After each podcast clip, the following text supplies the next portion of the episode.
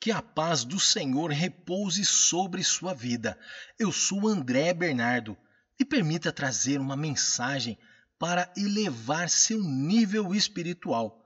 Então, já se inscreva em nosso canal e ative as notificações para não perder novos conteúdos e ter acesso a várias outras mensagens poderosas como essa para te abençoar.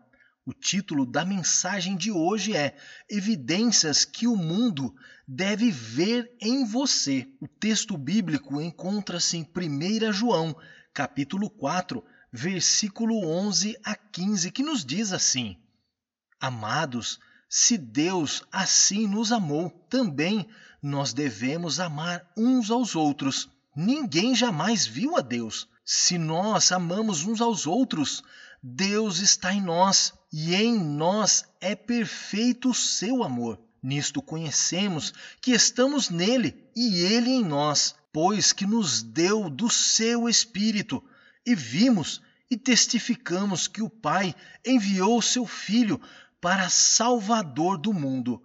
Qualquer que confessar que Jesus é o Filho de Deus, Deus está nele e ele em Deus. Que palavra maravilhosa!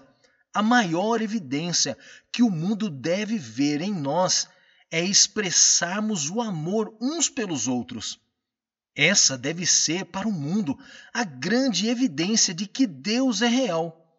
Como uma pessoa irá desejar conhecer a fé em Jesus se entre nós existirem intrigas, rivalidades, falta de comunhão, falta de comprometimento e falta de amor. Nós, como cristãos, sabemos que Deus é real através da transformação e revestimento da fé nele.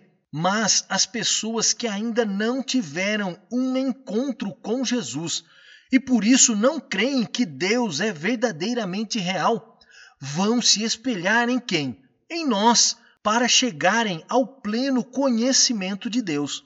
Então, quais evidências devem fluir dentro de nós? Pois a maior sabemos que é o amor, mas devemos também ser honestos, verdadeiros, caridosos, pacientes, confiantes e motivados. É triste vermos homens e mulheres com atitudes do velho homem mesmo tendo aceitado viver uma nova vida com Jesus. Pois a palavra diz claramente: se amamos uns aos outros, Deus está em nós. Ou seja, através de mim e de você, as pessoas verão a Deus. As pessoas conseguem ver Deus em você? O que está fluindo de dentro de você, que as pessoas podem ver ao Senhor que podem sentir o desejo de conhecer Jesus. O verso continua resumindo da seguinte forma: Se qualquer um que confessar que Jesus é o Filho de Deus, Deus está nele e ele em Deus. Porém, como Deus está em nós, se não conseguimos amar nossos irmãos?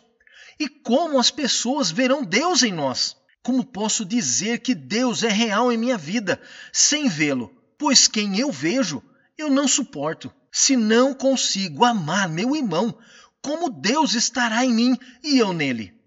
Certifique-se de que tudo o que você faz em sua vida diária seja uma expressão do amor de Deus para o mundo, principalmente entre os irmãos. Que você possa cultivar diariamente o amor de Jesus com seus irmãos, expressando tudo aquilo que você tem recebido do Senhor para que todos vejam que Deus está em você e você em Deus, sendo esta a verdadeira expressão que Deus existe. Só existe um lugar de delícias que já está preparado para os que forem fiéis aos preceitos da vontade de Deus. E este lugar está preparado para você. Não desista, não desanime, continue firme, pois Deus ainda vai te surpreender tanto, pois Deus é amor.